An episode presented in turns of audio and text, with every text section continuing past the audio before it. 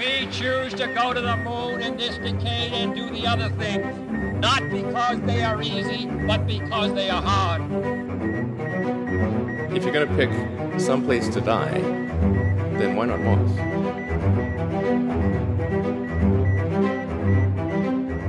Hola a todos, último episodio del año de Parsec, que no de la temporada. Seguimos adelante con esta temporada 2, que ojalá supere a la primera en número de episodios, en calidad, en oyentes, en eh, chascarrillos, en risas. Lo que no va tan bien es el programa Vega, los lanzadores Vega de, Europa, de Ariane Space. ¿Qué está pasando? No tenemos muy claro qué está pasando, pero es cierto que no van muy bien. El martes por la noche o madrugada del miércoles, depende de cuando lo veas y cuál sea tu, tu uso horario, se lanzó el cohete Vega C en lo que sería su primera misión comercial. Habían lanzado ya en julio, pero era el, el vuelo de prueba, lanzamiento inaugural. Ahora lanzaban lo que era el primer vuelo comercial. Lanzaban dos satélites de Airbus de observación de la Tierra, los Pleiades 5 y 6, los Pleiades Neo 5 y 6, que de forma quizás un poco confusa eran el tercer y cuarto satélite de su constelación. ¿Por qué No lo sé. cosas? No lo sé, lo estuvimos, de hecho lo estuvimos discutiendo en el equipo el otro día y se planteó, ¿por qué? O sea, no tiene sentido que hacemos.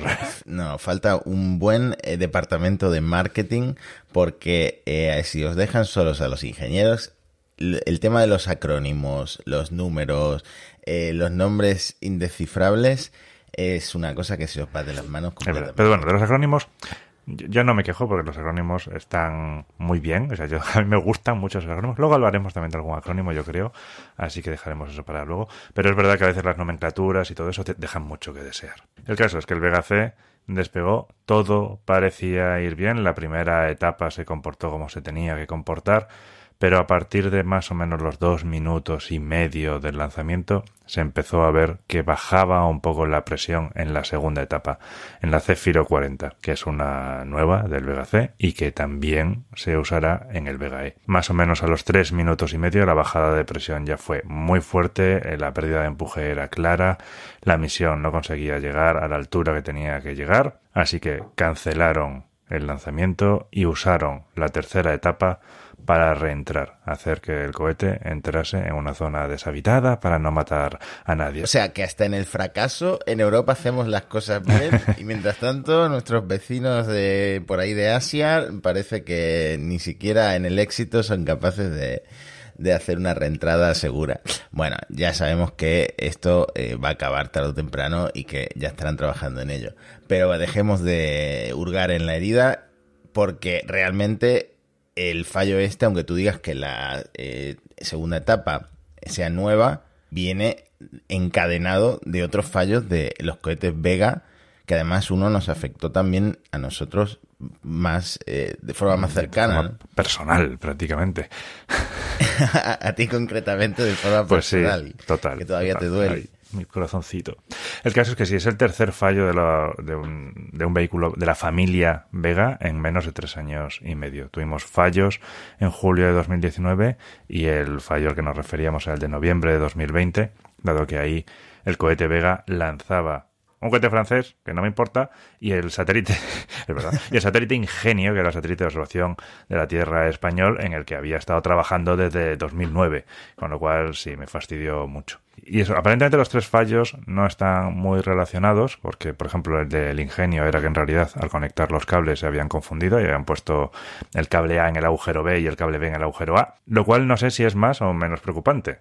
Si fuera el mismo fallo, al menos sabrían que tienen una cosa que tienen que arreglar, pero aquí son varios fallos diferentes que generan una cierta mm, desconfianza quizás en el, en el cohete Vega, lo cual llega en un mal momento. Sabemos que ahora Europa está teniendo pequeños problemas para, o pequeños o no tan pequeños problemas para poder lanzar sus misiones. O sea, Europa estaba planificada para lanzar con Vega, con Ariane y con Soyuz. Hemos sacado Soyuz de la ecuación por la invasión de Rusia a Ucrania. El Vega está fallando. El Ariane 5 ya tiene sus lanzamientos que le quedan antes de retirarse, todos reservados, y el Ariane 6 se retrasa.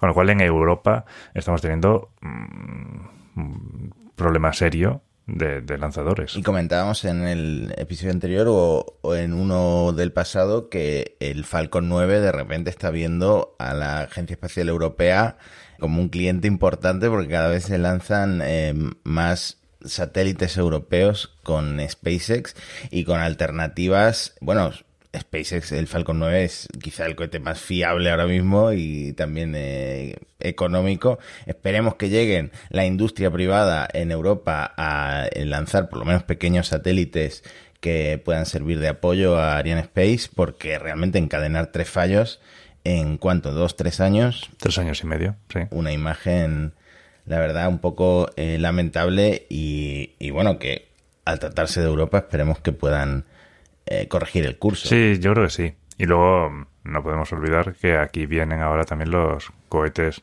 pequeños que se están desarrollando a lo largo y ancho de toda Europa. Por ejemplo, vamos a mencionar nuestros coheteros patrios. PLD Space ha anunciado que intentarán lanzar en marzo o en abril, según el tiempo del año que viene, lanzar el Miura 1. Así que esperemos que PLD Space consiga lanzar el Miura 1, se pongan con el Miura 5 y tengamos una alternativa ahí para poder lanzar satélites europeos. Ayúdanos, PLD Space. Sois nuestra única esperanza. Nos pilla, nos pilla lejos la Guayana francesa, pero... Eh, pero, pero Huelva nos queda muy cerca. Estaría bastante guay. estaría bastante guay que un cohete español sirviera de apoyo para lanzamientos europeos y, y, tuviera éxito comercial también, que es de lo que se trata al ser, pues es una empresa privada que en cierto modo dependerá también mucho de, del apoyo de la Agencia Espacial Española mm. y quizá de la Agencia Espacial Europea. Más, más temas, más temas luctuosos. Tenemos un episodio muy luctuoso este, ¿eh? Un tema que no comentamos, bueno, de hecho pasó después de Justo grabar esa noche. episodio.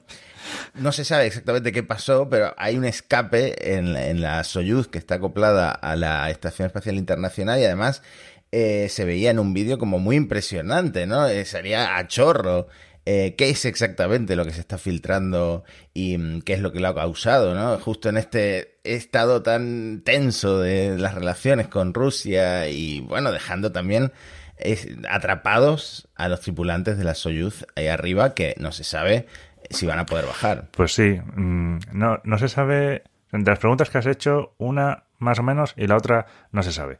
Lo que se está fugando es el refrigerante de la Soyuz, eso se sabe, pero como hay varios tipos de refrigerante, no sé si está muy claro todavía cuál ha sido. ¿Y cuál es la causa? No se sabe. Empezando por el principio. Justo después de grabar Parsec para que la actualidad nos mmm, diera una bofetada en la cara, una Soyuz decidió perder refrigerante. Las primeras noticias decían que podía ser amoníaco, pero probablemente eso fuera una confusión porque el amoníaco es en realidad el refrigerante que se usa en la estación espacial. Pero la Soyuz lleva otro tipo de materiales.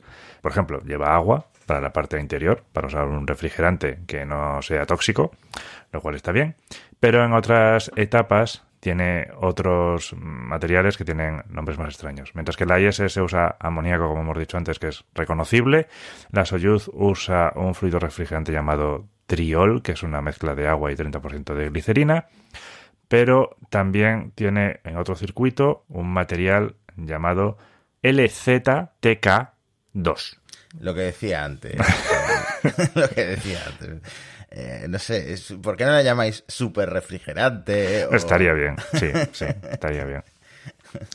Bueno, pues esto aparentemente tiene como base el hidrocarburo 224-trimetilpentano, también llamado isooctano. Ajá.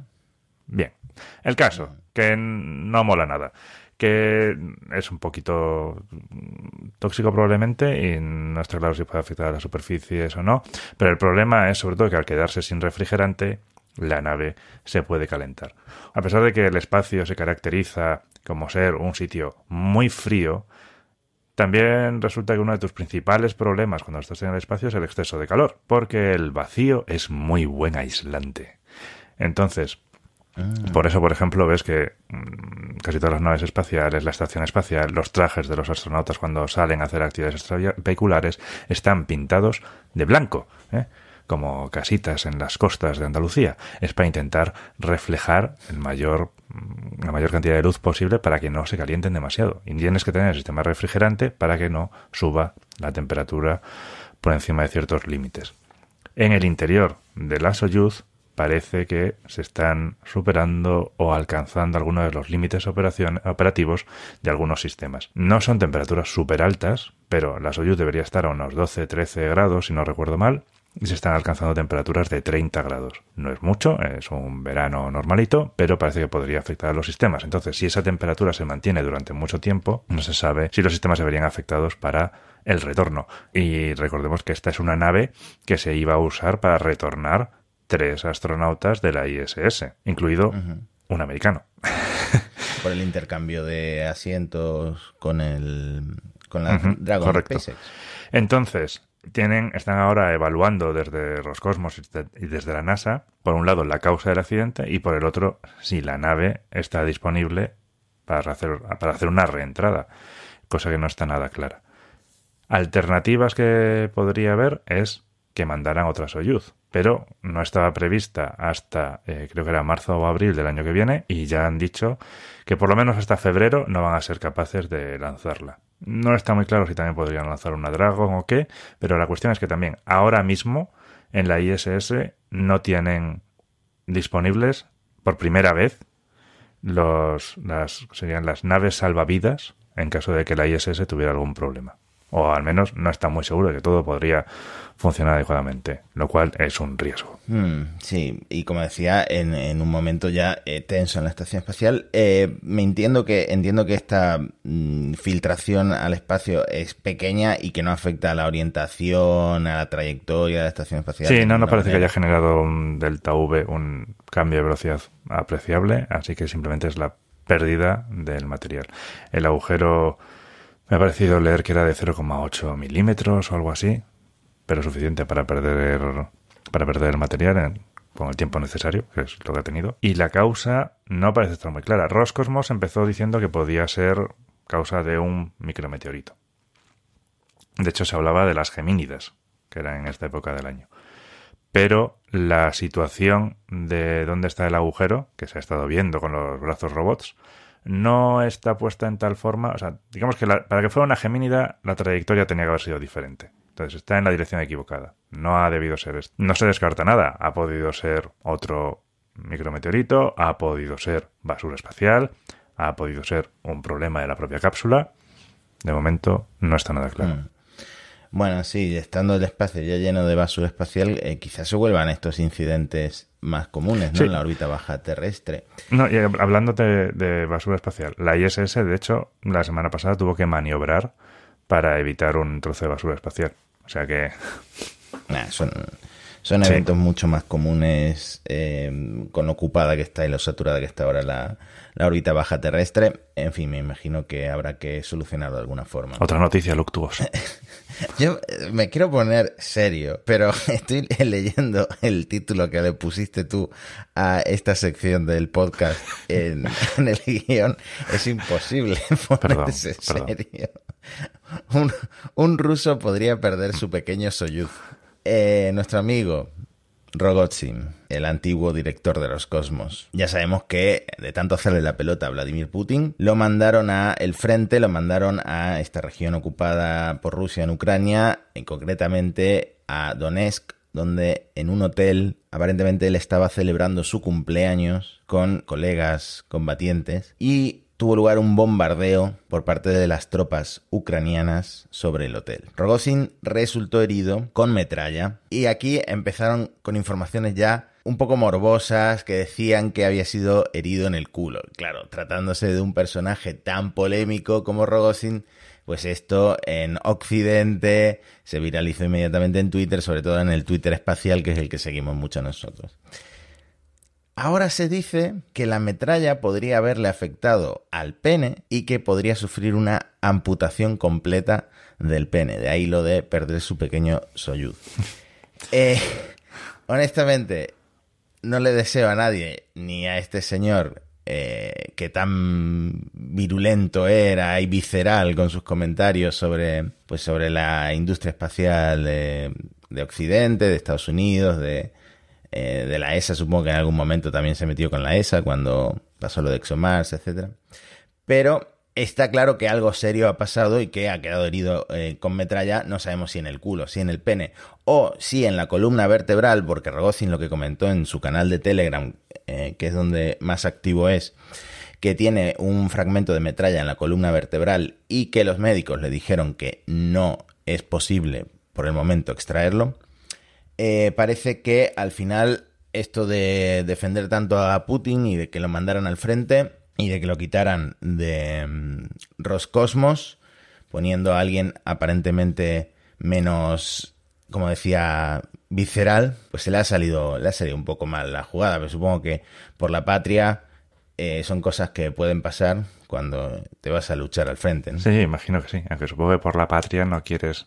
Igual quieres dar la vida, pero dar el pene, pues no lo sé, ¿sabes? Es, complicado. Madre mía, pobre Rogocín.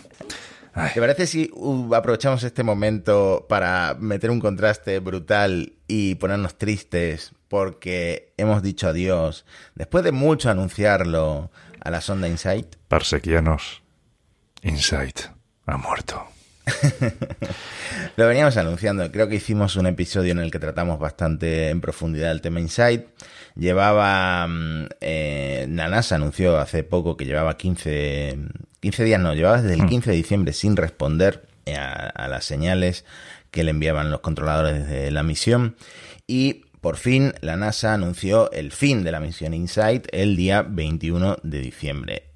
Decíamos en el episodio este que comento que los paneles solares de InSight llevaban cubiertos de polvo años. De hecho, la NASA esto lo venía anunciando creo que desde mayo de 2021, que cuidado porque puede que se quede sin electricidad en algún momento porque los paneles están totalmente o se empiezan a cubrir totalmente de polvo. Luego hubo hace poco una tormenta de polvo gigante en donde está Insight, que recordemos, Insight aterrizó en 2018 en un sitio que se llama Elysium Planitia, que se eligió precisamente porque era como una zona sin rocas, que parecía perfecta, y al final tuvo muchos problemas porque el suelo estaba muy duro, consiguió meter esa, esa sonda, taladrar en profundidad ese instrumento científico que tenía a bordo, pero sí que hizo eh, mucho trabajo con su sismógrafo, que funcionó pues muchísimo, 24 horas cada dos días, comentábamos en, en Parsec, y llegó a detectar 1.319 terremotos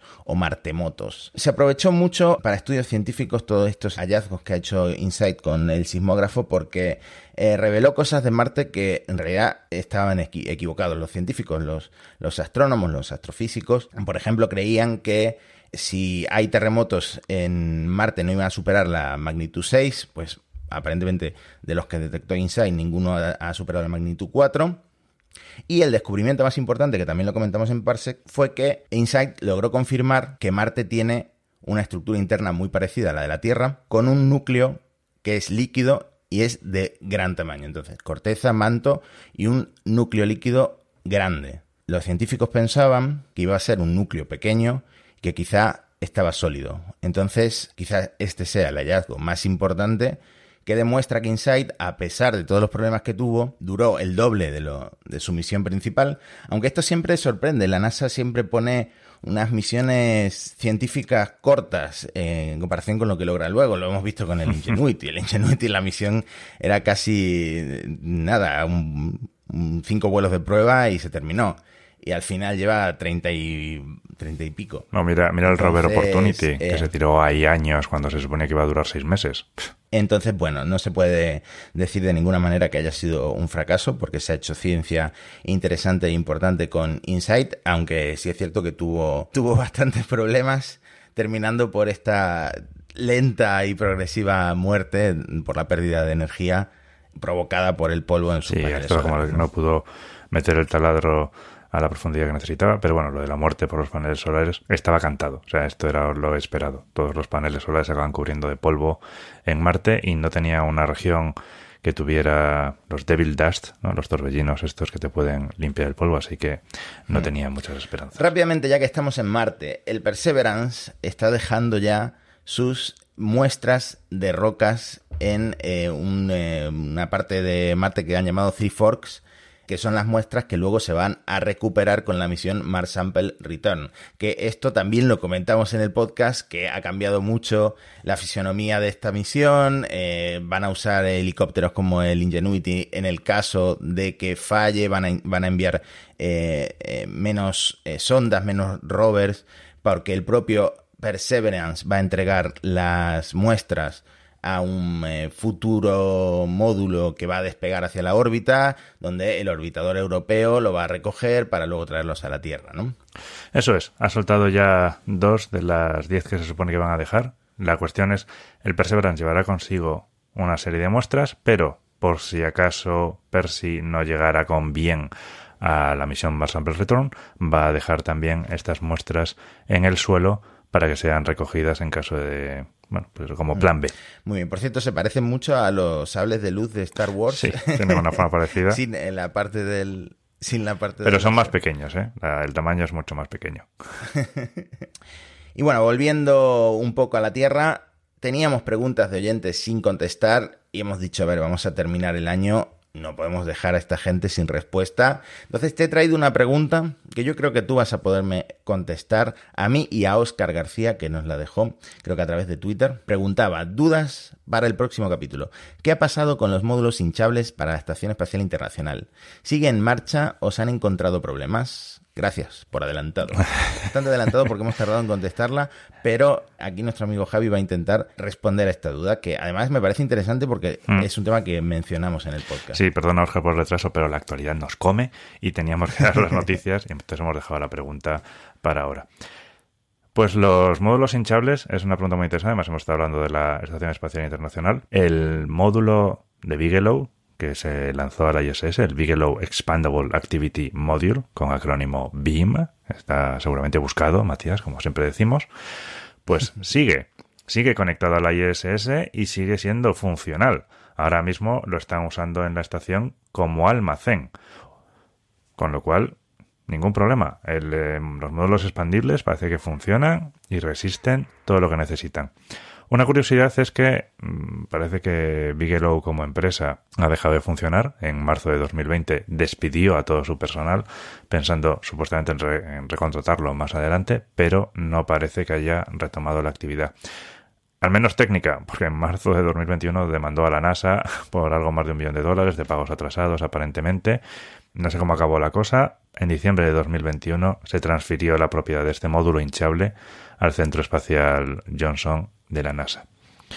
De hecho, el módulo eso sigue, sigue funcionando y podemos ver cómo Samantha Cristoforetti, una de nuestras astronautas favoritas, puso un tuit desde el interior del módulo hinchable antes de bajar a tierra eh, a finales de agosto. Lo hizo, por supuesto, con guiño trequi, como podíamos esperar de, Samantha. Así que nada, está en plena, en plena forma. Los módulos estos hinchables son muy interesantes porque permiten lanzar eh, en un tamaño más contenido, algo que luego se hincha en órbita y va a proporcionar mucho más volumen, mucho más espacio mm. para los astronautas. Esto es como las tiendas de campaña del Decathlon. Eso es. Que, las agitas y ya están montadas. Con alguna, alguna capa más para protegerte de los meteoritos y tal, pero básicamente es lo mismo que la, campaña, que la tienda de campaña del Decathlon. No se han lanzado muchos hasta ahora. Se han lanzado tres, todos de Bigelow. El Genesis 1, el Genesis 2 y el BIM del que hemos hablado. Los dos primeros eran de, de pruebas para ir desarrollando la tecnología y ver que tuvieran bueno, cuáles eran las capas y cómo, cómo configurarlo. Que todos se basan, de hecho, en un estudio que hizo la NASA que se llama TransHub, que son, bueno, es un nombre derivado de Transit Habitat, que también iba a ser un módulo para la ISS, que es lo que ha acabado siendo el BIM, y que también se pensaba usar en una hipotética nave a Marte. Fue un concepto desarrollado en los 90, pero ya en los años 2000 hubo cierta polémica porque llevaba con, con retrasos, estaban los sobrecostes de la ISS. Como vemos, el tema de los retrasos y los sobrecostes son una constante en el programa espacial. Y hubo una serie de... Eh, bueno, el Congreso emitió una resolución que directamente prohibió a la NASA investigar más el concepto TransHub. La Casa Blanca protestó, pero la resolución salió adelante, así que se convirtió en ley. Lo que permitía a la NASA era arrendar este concepto a la empresa privada que es lo que hicieron. Se lo pasaron a, Bigelow. Era un concepto muy grande, eran 11 metros de largo, con un diámetro una vez inflado de 8,2 metros y un volumen de 340 metros cúbicos en cuatro niveles. O sea, era un, un señor hábitat ya. Pero bueno, no salió adelante, así que de momento lo que tenemos es el Bigelow. También, por completitud, podemos decir que en cuanto a módulos hinchables, bueno, en su día la Bosch Hot 2 que es la misión soviética famosa porque se realizó la primera actividad extravehicular por parte de Alexei Leonov, llevaba un pequeño, una cámara de aire que era inflable, proyectable hacia el exterior para permitir la salida y vuelta de Leonov. No voy a entrar en detalles porque ya estamos alcanzando el límite de tiempo, pero la misión era es una misión muy interesante que tuvo bastantes bastantes problemas, tuvo plagadita de incidentes. Yo Leonov casi no consiguió volver a entrar, pero bueno, ya hablaremos, ya hablaremos de esta misión, que por ponerla en contexto histórico tuvo lugar el 18 de marzo del 65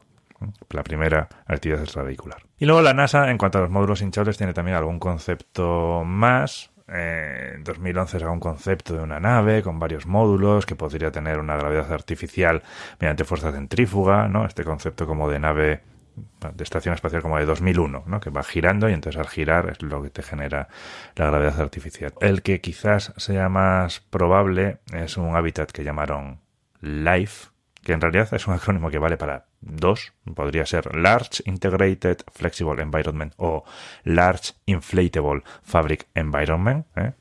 Ya nos ponéis de acuerdo ni siquiera en qué significan los acrónimos inventados. exactamente, lo cual te demuestra que primero pensaron life y luego pensaron opciones, ¿sabes?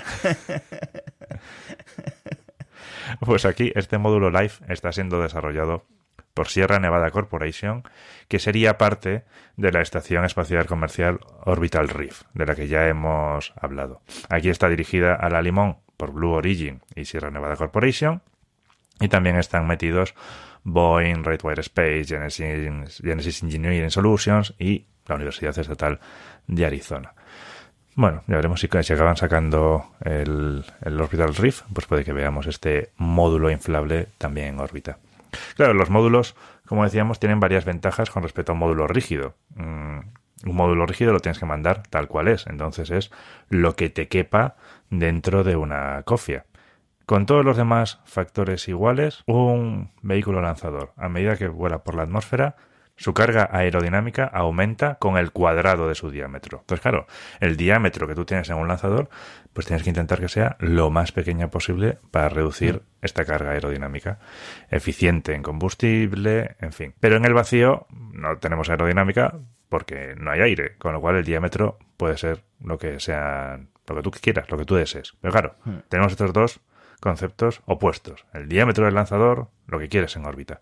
Si utilizas un módulo inflable, pues puedes tener mucho mayor volumen que cabe en un lanzador de diámetro más contenido.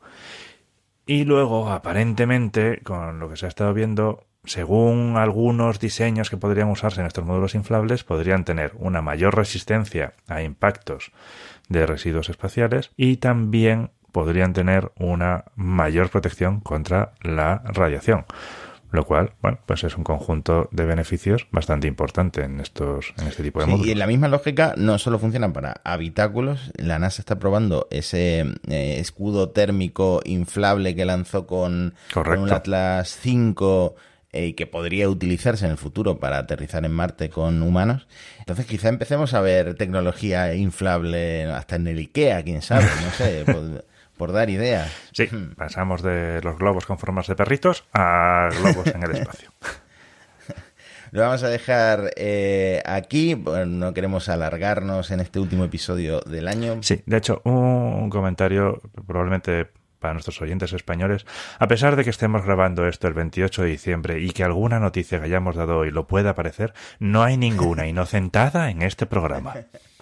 Ah, bueno, me ha chafado la inocentada que oh, te iba a hacer ahora, que era, que, era decirte que, no estaba grabando, que se me había olvidado. ¡Demonios! Darle a grabar, sí, pero está muy, está muy trillada, está muy manida esa, esa broma, ya la hacen en otros podcasts. ah, bueno, un oyente, eh, Juanji Linares, Juanjo, nos mandó Juan José Linares. Eh, bueno, es que su usuario de Twitter es Juanjoyi y el, el handle es Juanji Linares. Mm, nos mandó un mapa hace muchísimo, un porrón de Sí. tiempo, y que nunca lo hemos eh, comentado en el podcast. El tema este del delta V que explicaste en el episodio en directo, eh, en- con diferentes objetos del sistema eh, solar, en, cuánto delta V para llegar a cada objeto, etcétera, explicado como si fuera el mapa del metro de Londres, el, el Tube, ¿no? Está bastante interesante. Exactamente. Esto derivó del, del programa este en directo, como decías, donde eh, Alex decía que si se podía hacer un Google Maps, ¿no? Con los Delta Vs y todo esto. Bueno, no hay algo de esto, pero está un, un mapa como si fuera el metro, donde se ve, según de dónde vas, a dónde quieres llegar, cuál sería el Delta V para... Esto tenemos que tener en cuenta que esto es para maniobras casi siempre de transferencia de Homa, y entonces es un mapa simplificado. Pero te permite ver bastante bien cuáles serían los costes para viajar por el sistema solar entre los distintos puntos. Es un mapa muy visual, obviamente dejaremos el enlace en las notas del programa para que lo podáis ver. Es muy, muy curioso y eh, la verdad es que está muy bien, es, es muy, muy, muy ilustrativo. Mm, cierto, es muy curioso. Eh, lo vamos a dejar, pero queremos desearos un 2023 increíble y prometeros que si os gusta el podcast, si lo recomendáis a vuestros amigos, etcétera, en 2023 venimos cargados de cosas muy, muy potentes y muy interesantes. Así que seguid sintonizándonos en vuestras aplicaciones catchers de podcast. Porque Y en YouTube si queréis. Recordad que en tenemos YouTube. canal de YouTube, arroba parsec podcast. Exactamente. youtube.com eh, barra arroba parsec podcast. Lo vamos a dejar hasta el año que viene, hasta 2023, y seguimos con esta segunda temporada de Parsec.